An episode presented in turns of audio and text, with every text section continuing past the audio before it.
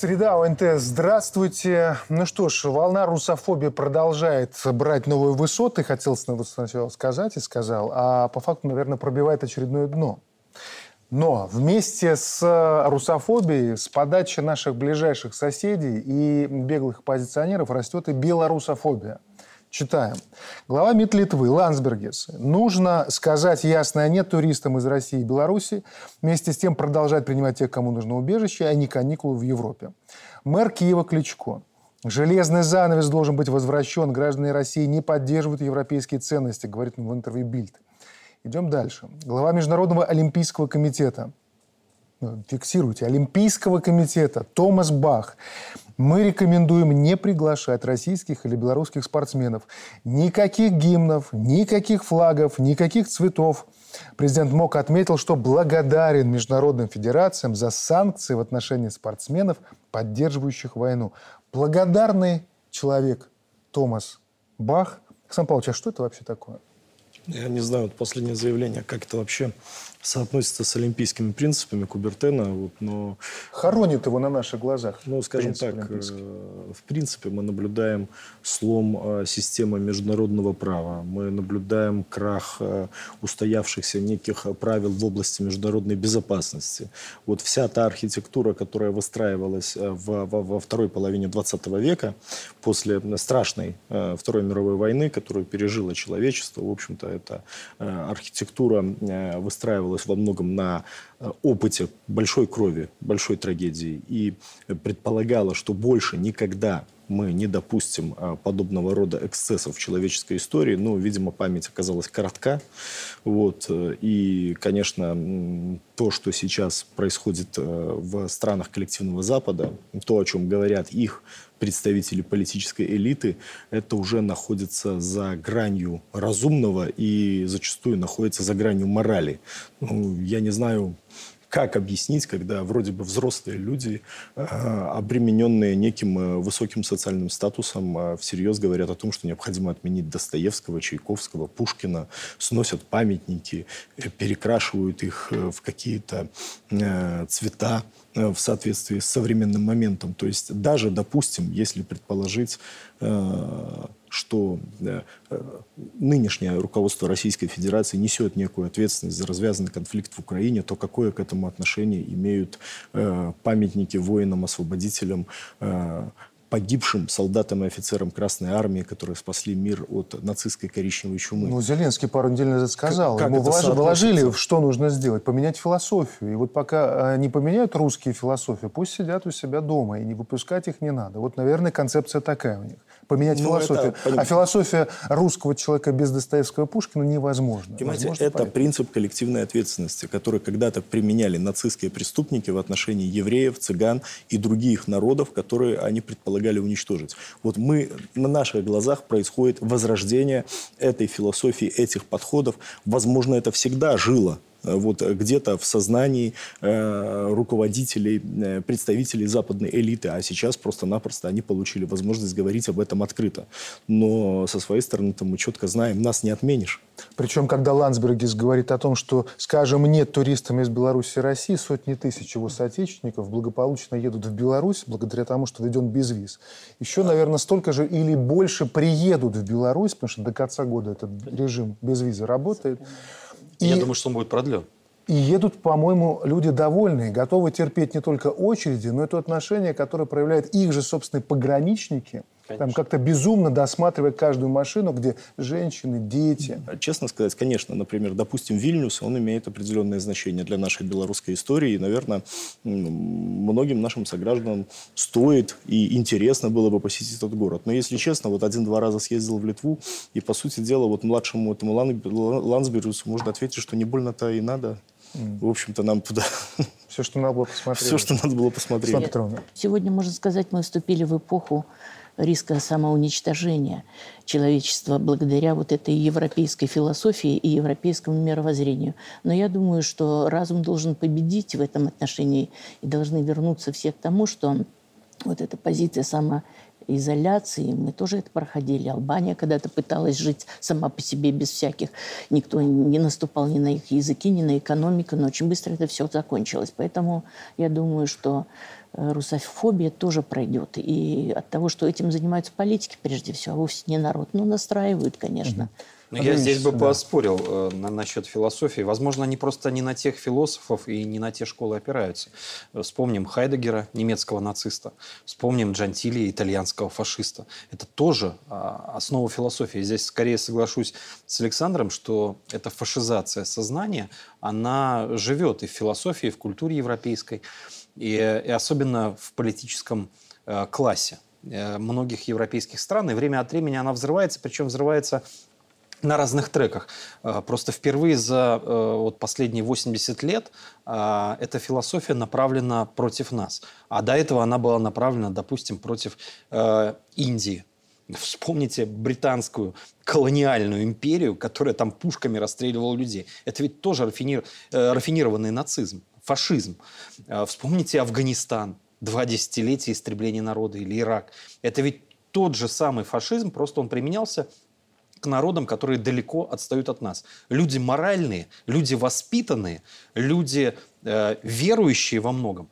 И боль иракцев, э, индийцев, э, афганцев воспринимали как свою. Но это всегда было такое эмоциональное меньшинство в Евросоюзе. А везде играл э, роль такой э, рыночный, даже не рыночный, а империалистический прагматизм. Не, ну, да, но тем не менее... Просто сегодня культура отмены против в нас отношении включили. Не впервые это, потому что Конечно. в отношении белорусов в Первую мировую и во, во Второй мировой войне те цифры уничтожения, которые подлежал белорусский народ, говорит о том, что и тогда это было направлено ну, против А нас. Китай? Ну вот сейчас, миллионов. коллеги, а давайте вот ближе к нам. Вот прямо сейчас идет вот экономическая война в отношении не только Российской Федерации, но и Республики Беларусь. Вот санкционное давление, которое на нас оказывается, это не что иное, как экономическая война. Мы на этой неделе, наши коллеги из других средств массовой информации, и мы в том числе, мы анализируем вот данные большого социологического исследования, которое подготовил аналитический центр ИКАОМ по заказу информационного агентства «Белта». И один из вопросов как раз-таки касается белорусам. А как вы себя чувствуете в режиме такого беспрецедентного санкционного давления? И вот видим, что подавляющее большинство это люди адекватные, которые говорят, что 61% сказал однозначно негативно, 17% скорее негативно. Правда, нашлись почти 2%, которые считают, что это хорошо что против Республики Беларусь развязана санкционная а, война. Сергей Григорьевич. 2,5-3%. Да. Вот да. они. Сергей Григорьевич, как вы оцените вообще эти цифры, учитывая, что ведь это далеко не первые опросы, были другие темы, когда так или иначе вот это вот затрагивалось санкционное давление? Знаете, лет 10 назад, может, как-то задумался, а как люди на Кубе живут э, под тем давлением, которое там происходило 50 лет как они под санкциями. А сейчас мы сами живем под санкциями более жесткими, чем кубинцы. Кубинцам канадцы летают до сих пор, несмотря на санкции, да. И США их немного ослабевает.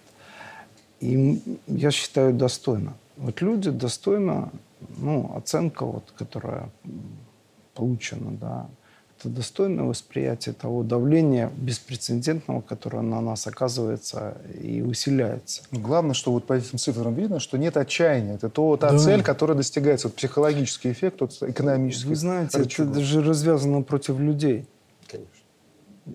И да, люди да, это да. поняли. И я благодарен вам, средствам массовой информации, телеграм-каналам, что вы это донесли, что это не санкции. Раньше это санкции были против главы государства, чиновников, там, отдельных предприятий. Список. Это где-то было там. Ну, как-то лицкая лакокраска почему-то, да. А сейчас все, ну да, или Динамо по хоккею. Но сейчас все мы под этим давлением, и люди непричастные, причастные, не все попали под это давление. И их оценка, она а, для меня отрадна. Да, да важная, важная ремарка, важное дополнение в этой связи. Вот э, то самоощущение людей, которое зафиксировала ваша социология, это ведь не э, просто э, значит, появившееся э, мнение Вот. Это не, не искусственно сформированное мнение, да, то есть это не политтехнология. Вот речь шла о том, что необходимо высказать благодарность средствам массовой информации за разъяснительную работу. Безусловно, и это так. Но в первую очередь э, вопрос нужно ставить под таким углом, что э, задача, как вы помните, была поставлена президентом перед правительством, чтобы люди, особенно социально уязвимые категории, пенсионеры – люди с низкими доходами, матери-одиночки, инвалиды и так далее в наименьшей степени почувствовали на себе влияние этих санкций. Вы же посмотрите, какие принимаются меры. Допустим, да, нам бы хотелось бы больше, э, чтобы получали наши пожилые люди. Это вообще наша святая обязанность. Но вместе с тем, вот инфляция, допустим, во многом разогнанная в том числе региональными экономическими процессами, везде в мире инфляция, разогнанная в том числе этими санкциями, 17%. Высокая инфляция, надо об этом говорить. Но два повышения пенсии было на 7 и на 10%. То есть ровно таким образом, чтобы люди не ощутили на себе этого роста цен. Была, да. да, безусловно, если бы не было этой гадости в отношении Беларуси, вот этого совершенно необоснованного, противоправного. Ему много объяснять, почему это не соответствует вообще никаким правовым нормам. Ну, мы уже начали как раз с этого, да. что там Но если не про экономику бы, история. Если бы не было бы этого давления, конечно же, люди почувствовали бы на себе рост доходов. А так, к сожалению, пока мы вынуждены хотя бы давать возможность компенсировать ущерб. И в этой связи народ, в общем-то, понимая ситуацию, отвечает, что, по сути дела, мы находимся в сложном положении, но чувствуем себя нормально. Опять-таки, нет войны, стабильно работает экономика, люди в состоянии получать определенные доходы, обеспечивать свои базовые потребности. Это очень важно. Еще одна, Светлана Петровна, хотел с вами обсудить еще одна важная тема. А, это а, вопрос, который касался отношений белорусов к россиянам и отношения в целом к межгосударственным а, белорусско-российским отношениям. здесь мы видим стабильно высокое отношение. Могу ли я делать вывод из этого автоматически, что чем больше на нас давят, вот как раз первый ваш вопрос, да, по санкционным, тем ближе и крепче отношения белорусов и россиян. Это справедливый будет вывод ну, из Вы знаете, санкционная эта политика, она ведет к разрушению и экономики тех, кто эти санкции выставляет. Знаете, как говорят в народе, дайте слепым поиграть в жмурки. Вот они, так сказать, пытаются, конечно, разрушить нашу страну, но разрушают и себя частично. Э, вот то, о чем э, вы говорили, не только средства массовой информации разъясняют эту политику, это результат работы э, Безусловно. нашего государства и самого этого народа. Поэтому то мнение, которое они высказывают в отношении санкций, является результатом их собственной работы. Мы ведь понимаем, что благополучие нашей страны зависит от того, как народ трудится. И президент, вы знаете, в послании что сказал? Вы готовы ли вы платить за то, что вообще происходит в мире? Это э, обращение, действительно обращение к народу, обращение к нации. И оно отклик находит. И в отношении того, что Россия является нашим основным, так сказать, партнером, и наше, так сказать, счастье и прозорливость нашей политики в том, что мы изначально сохранили свои и сырьевые рынки, и товарные рынки, прежде всего касающиеся э, России. И в этом отношении, в рамках вот этого санкционного давления, отношения к э, межгосударственным э, вот таким межгосударственному союзу Беларуси и России, оно очень показательно, потому что э, благодаря этому, конечно, не все складывалось тоже легко. Вы знаете, были определенные противоречия, они сохраняются, потому что у нас не совсем одинаковые модели, поэтому не совсем мы в одну сторону смотрим. Разные модели. Да, разные модели и экономическое состояние. И, наверное, проще э, Беларуси управлять государству, чем э, в России не только в рамках того, что это масштабы и территория, но в рамках того, что там сложилось. Олигархия, так сказать, приватизация государствообразующих отраслей. Это все сказывается на том, что не все складывается даже в межгосударственных отношениях гладко. Но я думаю, общая опасность и беда – которая не нами спровоцирована. Вот, э, мы были всегда открыты. Иногда и Россия нас критиковала за многовекторную политику. Мы сегодня открыты. Вы видите, они нам санкции, мы им открытые границы. Приезжайте, оставайтесь, лечитесь в наших санаториях, покупайте нашу продукцию. Э, не мешайте жить гражданам своих собственных стран. Мы о народе думаем и других стран. Вот. Но Россия является приоритетом, и в этом отношении вот та стратегия, которая была избрана изначально, она дает свои дивиденды. Это не только результат близости и соседства, это результат сложившихся экономических, социальных, культурных, научных э, связей. И, конечно, я думаю, что в этом плане результат будет В позитивный. таком народном э, сознании э, это очень коротко и емко формируется, формулируется одной фразой «наших бьют». Помните, когда-то президент сформулировал, что если нас будут давить, станем спина к спине. Вот сейчас такая ситуация, когда Беларусь и Россия, как ближайшие союзники братья во многом, стоят спина к спине и отбиваются. И очень важно, что вот этот на- народ, э, народная мудрость глубинная, она так это и формулирует. Она видит всю ту лживость, двуличность той политики, э, примирения, втягивания, э, которую Европейский Союз, в частности, и США, проводили в отношении и России, и Беларуси последние там, 20 лет до обострения там, 2008 года, потом 2014, потом 2022 года. Но э, народ это очень верно рефлексирует. И, кстати, а- опрос э, очень четко это показывает нет, э, стало меньше полутонов, стало меньше фальши, стало меньше этих искусственно созданных пузырей. Фашисты показали свою варварскую основу и азы, с которых они действуют, отменяя в том числе и культуру, и философию, и нормальные человеческие отношения. Пытаясь. Друзья э, и союзники показали свою союзную сущность. В частности, вот э, то, о чем сказал вице-премьер, о том, что полтора миллиарда долларов будет направлено на программы импортозамещения, э, так оно как-то прошло одной отдельной новостью. А ведь это изменение, кстати, психологии, менталитета того самого более либерального режима в Российской Федерации, который мы критиковали до этого. Это значит, они исходят уже из союзных, э, из союзной логики выживания и развития. Ну, я бы вот, что бы здесь еще добавил. Вот а, анализ любого конфликта сводится к необходимости определить э, потенциал, возможности и цели сторон. Вот э, э, наши оппоненты, обладая несравнимо большим экономическим потенциалом, ставили перед собой цель разрушения экономики Республики Беларусь. Об этом они говорили открыто. Причем сроки отводились минимальные. Да. Уже в апреле этого года они планировали на территории нашей страны массовые социальные волнения, так называемые голодные бунты, которые должны были снести действующую законную власть. И, в общем-то, на этой волне вот протестов к власти должны были прийти их марионетки. И вот теперь, подводя вывод к этому анализу, мы можем сказать, что планы противников белорусского государства полностью провалились. Да, нам сложно, но мы выдерживаем. И это уже совершенно однозначно. И выдержим. Вот вы почему-то говорите, меня сразу в воображении рисуют э, события, которые были ровно два года назад, ну, практически день в день. Вот этот вот символ президента с автоматом. Многие сразу говорили, что автомат для тех, кто там пытался окружать в этот момент Дворец независимости, хотя там был, хватало и правоохранителей, их слаженность для того, чтобы заниматься этим вопросом. Это был символ, сигнал туда, вовне, кто под шумок уже стягивал войска к белорусской, э, к белорусской границе.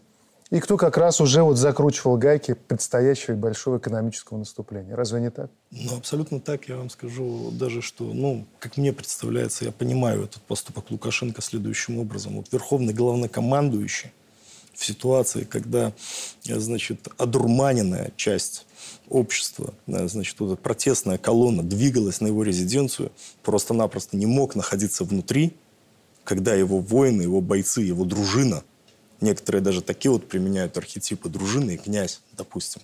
Когда его дружина, в общем-то, стоит в боевом порядке. Он должен был показать своим ребятам, что я с вами, я впереди, как настоящий офицер, как настоящий командир. Вот, и мы пойдем не то чтобы до конца, мы пойдем только до победы. Есть еще одна тема. Вот мы начали сегодня с того, что есть такое культурное, моральное, психологическое давление, попытка его оказывать. Видим, как белорусы это воспринимают. То есть понятно, что присутствует некая тревожность в неуверенности в завтрашнем дне, в том смысле, что мир непредсказуем.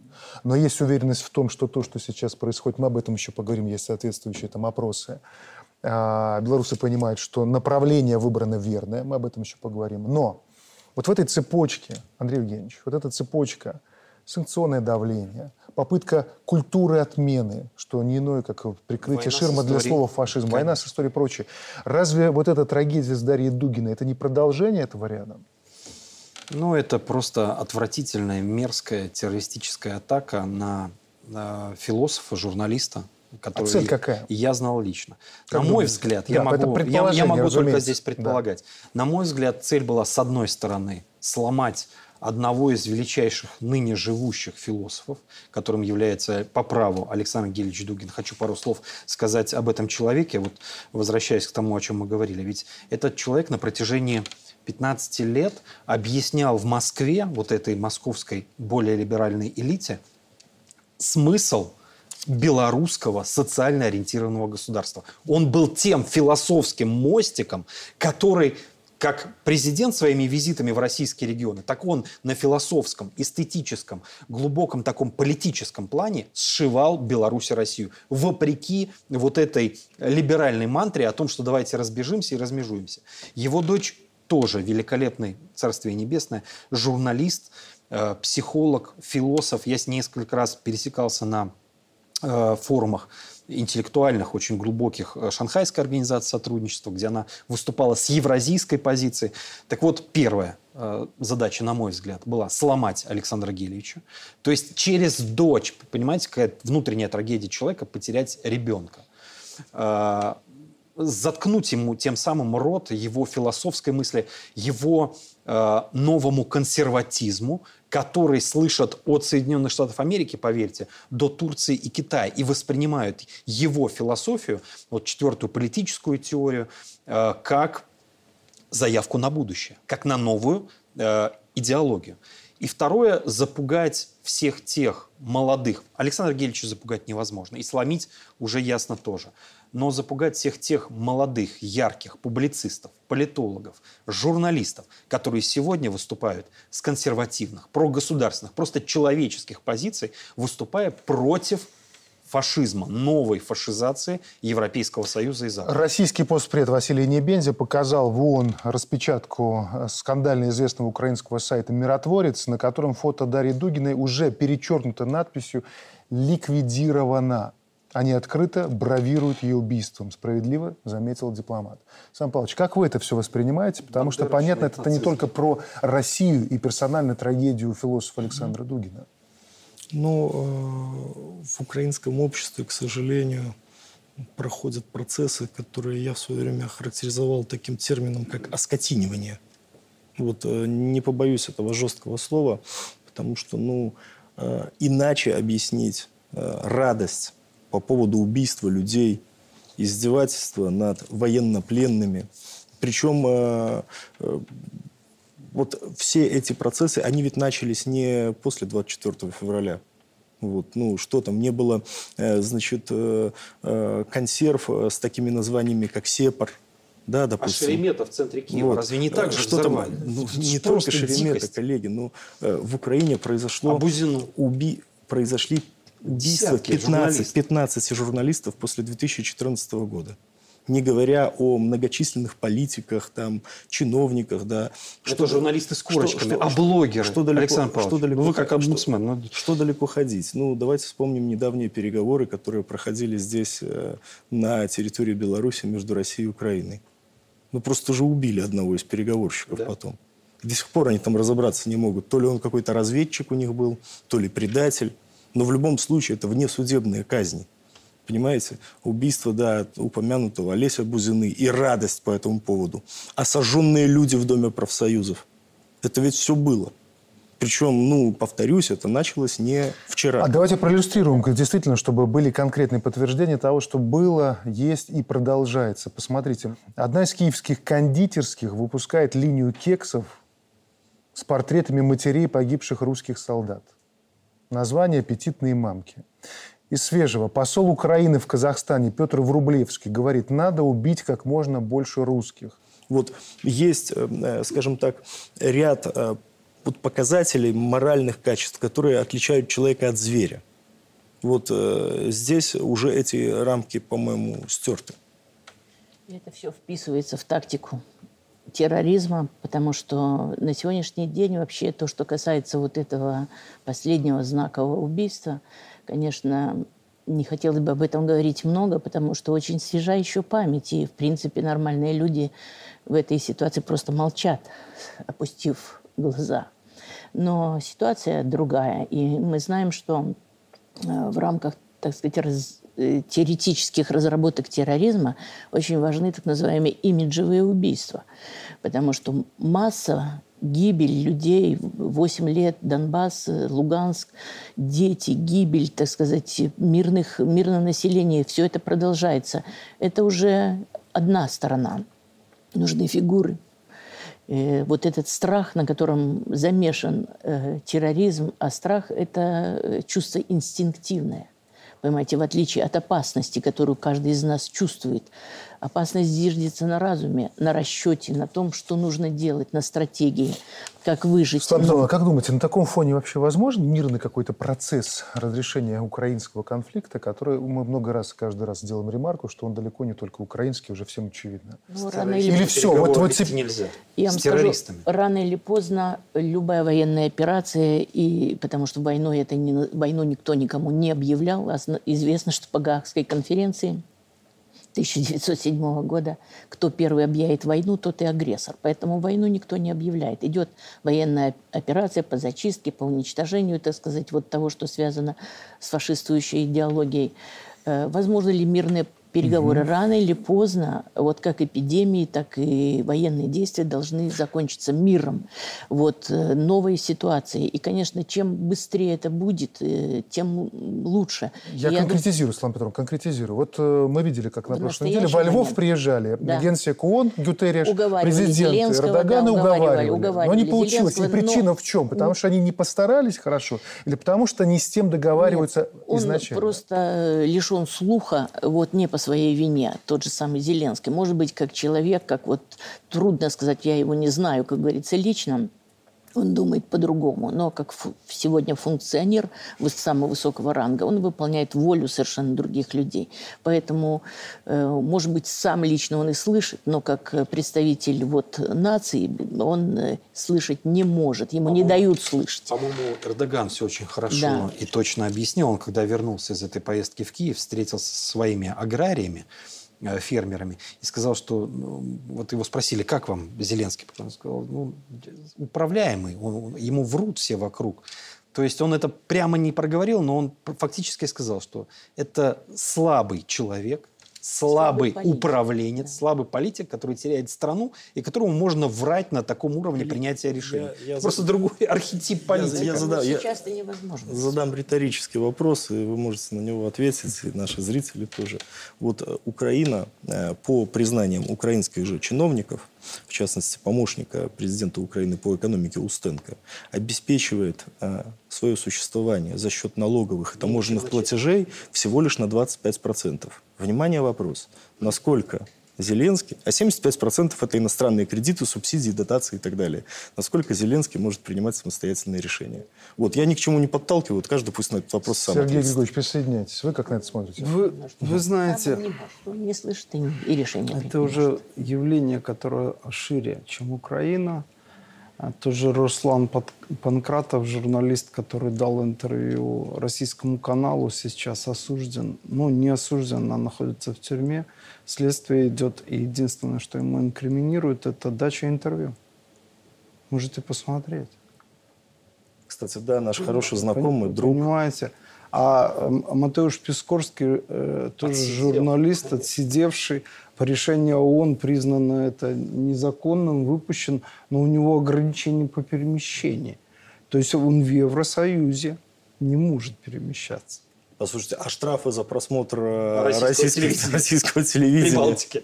Вы понимаете, вот это вот нашим, э, скажем так, э, вот людям, которых мы называем, да, так условно невероятные, да, вот они, может быть, просто этого не знают. Да это в контексте знаю. рассуждения о диктатуре и, и демократии. Думаю, пишут и предлагают это, поэтому вот то, что происходит, на мой взгляд, извините, конечно, но это во многом результат баллонизации Европы ну, Болонского, процесса. процесса конечно. Потому что Тоже они причинно-следственных связей не понимают. Для человека с глубоким философским образованием понятно, отмена санкций или запрет на поставку на ресурсов чего приведет. А многим людям, прошедшие советскую школу, это понятно. А им, оказывается, нет. Поэтому надо сворачивать. А может еще причина, Сергей Григорьевич, в такой недоговороспособности Зеленского чисто физической, вот как у Байдена, ну это по, по старости, то у Зеленского того, что, может, питается он чем-то не тем, употребляет. Объясню почему. После того, как люди посмотрели кадры переговоров во Львове, увидели вот такую странную мимику, они этим вопросом серьезно заботились. Ну, вот серьезнейшие переговоры. Президент страны, у которой, кстати, сегодня День независимости Украины. Вот так вот реагирует на то, что происходит. Ну, можно поздравить украинский народ э, с Днем независимости. На самом деле для большинства белорусов это важное событие, но и только посочувствовать, э, имея такого руководителя в ну, очень сложной для украинского народа скажем времена. так, мы, мы, мы здесь э, не являемся медиками. Не диагносты. Вот. Не диагносты. Да, и даже я думаю, что... Но народ беспокоится. И даже думаю, что медицинские эксперты не возьмутся дистанционно определять, в чем здесь дело. Но, конечно, даже вот с точки зрения обывателя понятно, что Зеленский находится в таком достаточно сложном психоэмоциональном состоянии.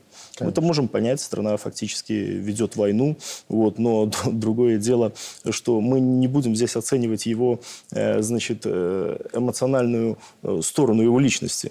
Давайте оценим его дела. А вот давайте, вот смотрите, в этот раз он ведь все-таки назвал одну красную линию, за которой никакие переговоры в принципе не могут происходить. Он сказал, что как только начнется публичный суд в Мариуполе над азовцами, тут же никакого мира не будет. А почему это для него самое главное? Дмитрий, слушайте, э, когда, значит, э, азовцы еще сидели в подвалах этого завода, значит, украинская власть и Зеленский в том числе угрожали, что никогда не будет никаких переговоров, если их немедленно не экстрадируют куда-то в Турцию. Хорошо, он мог привести да? в пример любой а, другой а, аргумент. А, а, а после этого уже на, на сегодняшний день, вот я вам, например, назову один трек, который у России с Украиной существует. Mm-hmm. Это трек по зерну, опять-таки созданный при участии турецкой стороны Организации Объединенных Наций. Существует, э, значит, совместный координационный центр Туда вошли по пять представителей от Украины, от России, от Турции, от ООН. Он координирует вот отправку э, зерна из Украины в третьи страны, и этот процесс идет. Вот. И это событие произошло уже после того, как азовцы сдались в плен. Да? Хотя тогда тоже было заявлено никаких переговоров. А помните дальше вот эта странная ситуация в Еленовке где с большой долей вероятности именно украинская сторона нанесла удар по объекту, в котором содержались их же военнослужащие. Сейчас они говорят, никаких переговоров не будет, если, значит, этих азовцев будут судить. Значит, будут или не будут переговоры, определяет только обстановка на линии боевого соприкосновения и какой характер будут носить Кстати, эти переговоры. Вот этот удар по Еленовке э, и вот эта угроза Зеленского, они укладываются в медийное понимание войны э, украинским режимом.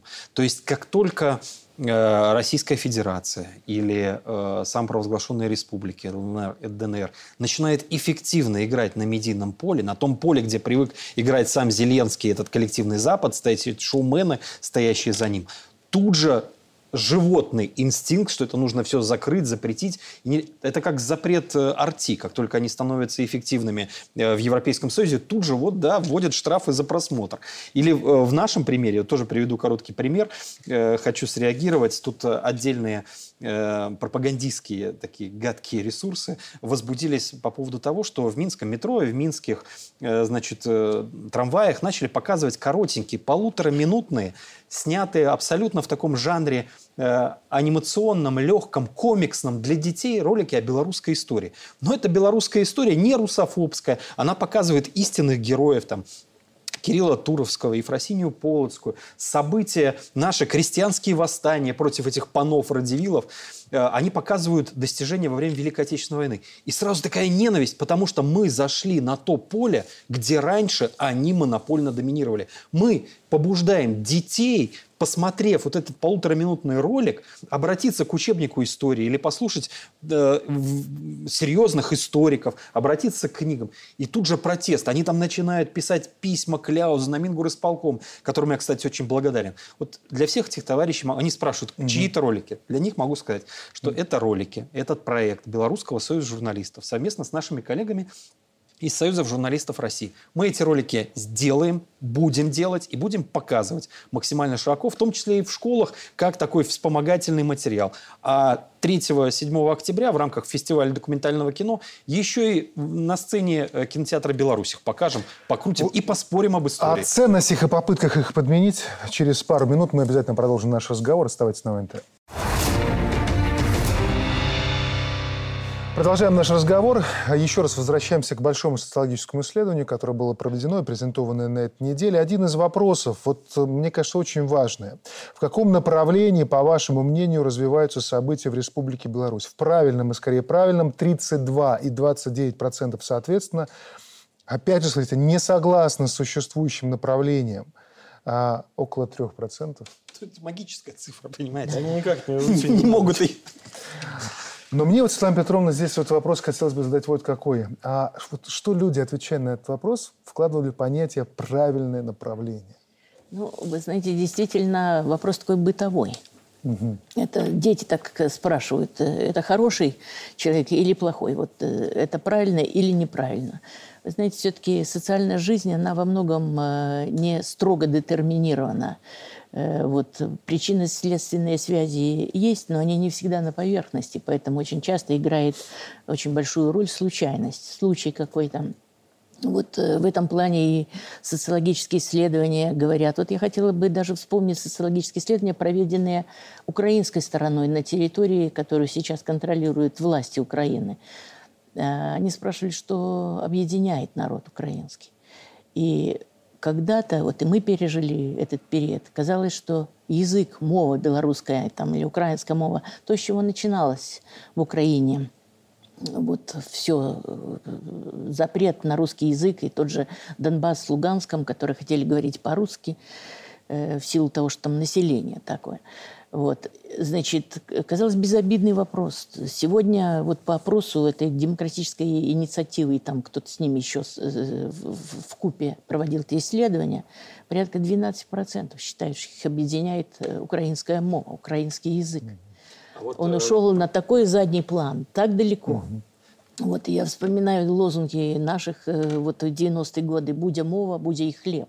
Вот все-таки будя хлеба, понятия, да, да, хлеб у нас, вы знаете, слава богу, и погода этому так, сприяет. Богу, и мова у нас есть. Да, и мова у нас есть, и другая у нас, и мова есть, и язык у нас есть, и мы в этом отношении движемся в русле лучших европейских традиций, таких как там Финляндия, 4% шведов, но и шведский язык есть. Швейцария, даже Румыния. Там столько этих э, и молдаване, там и сами румыны. И, пожалуйста, языки все приветствуются. Разве это кому-то мешает? Поэтому вот, казалось, направление, которое мы выбираем или когда-то собирались выбирать, язык как объединяющее начало, должно быть стратегически верным направлением. Поэтому, когда людей спрашивают, в каком направлении мы движемся, какова стратегия нашего государства, правильно или неправильно. Это, думаю, в голове у человека рождается какой-то такой комплексный индекс, очень, вот говоря научным языком. Это сложное понятие. И, наверное, в это слово «правильное» вкладывают люди разные смыслы. Их Э, в данном исследовании никто не уточнял. Но в целом этот показатель очень серьезный и позитивный, вот, и оптимистичный в каком-то отношении. Это и признак доверия э, власти, государству, правильно избранной экономической политики, культурной, языковой, религиозной, э, вот, сколь угодно, бытовой. У нас нет таких конфликтов и понимание того, что это белорусы цивилизованный народ, раз они так мыслят. Я что для того, чтобы не повторять э, Петровну, хочу сказать, что э, вот давайте возьмем инструментарий как раз Александра Гельевича Дугина, его четвертую политическую теорию. Э, понятно, что э, правильно или неправильно э, – это развитие. Но как понимают развитие, вот, исходя из его инструментария? Значит, либерал, человек с либеральным сознанием скажет правильно – развиваемся, если я стал богаче, успешнее на фоне всех остальных. Социалист, левый, скажет, что я и мое окружение э, движемся правильно, мы получили больше возможностей для развития образования, безопасности, э, даже успеха, но нашего общества. Значит, мы идем в правильную сторону. Фашист, третья теория, да, э, как скажет Правильно или неправильно? Если появилось больше жизненного пространства, мы ограбили большее количество народов для того, чтобы наш народ жил лучше. И вот четвертая политическая теория Дугина, которая близка э, политическому реализму Киссинджера, значит, в, в нынешних обстоятельствах при, все, при всей совокупности факторов, которые нас окружают. Война, санкции – белорусское государство и белорусский народ сделали все возможное для того, чтобы делать шаг, полшага вперед? Да или нет? Если да, значит развитие правильное. Вот в чем, ну такая примитивно описанная, но логика четвертой теории Александра Дугина. Вы знаете, я благодарен вам, что вы сказали, что это важный вопрос. А, глубинно он, в самом деле, очень важен. Почему? Вот представьте, в 95-6 году президент бы не инсценировал и не задал у людей вопрос о нашем отношении к языку. Да, конституционный вопрос. О отношении э, к Российской Федерации, да? А если бы это сделала Украина? Ведь он с Кучмой об этом говорил. Вот сегодняшней ситуации просто бы не было. Если бы Янукович вышел с автоматом в 2014 году, да, ну, Янукович не тот человек. Нет, подожди. А вот Кучма мог Нет, сделать подожди. сильную, соборную Пони... федеральную Украину. И понимаете, вот Кучма это вот еще ответ мог. на правильно. Ты проведи референдум, спроси у людей, и регион скажет, хотим два языка, на этой территории работать. Изложи бесконфликтный тренд в будущее. Для людей. Да? И когда ты работаешь на людей, мы видим результат. Когда ты не работаешь на какую-то иную идеологию и навязываешь ее, ну, мы видим тоже результат. Коллеги, э, вот я э, в ваш этот э, фантазийный жанр внесу определен, определенную да, ложку дегтя. История не знает сослагательного наклонения. Поэтому в Украине именно так, как там сейчас происходит, а в Беларуси другая обстановка. И я думаю, что в том числе и на этом контрасте наши люди прекрасно понимают, что э, решения принимались верные. Вот, стратегические решения принимались верные и по языковым вопросам, и по вопросам экономической интеграции с Россией, и по вопросам создания сильной э, вертикали власти во главе с президентом, принимающим э, значит, э, ключевое, имеющим ключевое значение и эксклюзивное право принятия окончательного решения. Вот э, все эти вопросы людьми понимаются совершенно точно. И я думаю, что еще и по двум важным э, моментам тоже народ э, по трем дал свою оценку. Первое, конечно, пандемия коронавируса. Да. Вот в той обстановке паники немногие понимали мудрость политики Лукашенко. Сейчас, я думаю, никто, даже самый рьяный оппозиционер, не возьмется ее оспорить. Второе, президентские выборы. И, э, я бы сказал, бы не жесткое. Потому что мы можем сравнить, например, в, Уз в Узбекистане. Вот несколько дней массовых беспорядков в этом регионе Кара, Кара, Кара, Кал, Калпакистан, да, Каракалпаки, вот народ, 21 человек погиб. Вот. Казахстан. Казахстан и так далее. В Беларуси, в принципе, были найдены как правоохранительные, так и политические методы для того, чтобы потушить эту ситуацию. И третье. Угу. Специальная военная операция России в Украине. Сколько было разговоров о том, что Беларусь вступит в войну. И именно Лукашенко явился тем сдерживающим фактором, который не позволил распространиться пространству войны на нашу территорию, и, я надеюсь, не позволит. Очень важный момент, кстати, это то, что вас сейчас вот объединит фантазийно или не фантазийно, или реалистично. Правы абсолютно все. Почему? Потому что мы все равно оглядываемся назад и понимаем, что вот, казалось бы, социологические исследования, э, сухие данные, но они показывают не только какие-то экономические векторы, но и дух народа отражают. Но нужно всегда понимать, что ценность – это такая вещь, которая кажется только незыблемой. Она может трансмутировать просто бесконечное количество раз. Вот на примере Украины.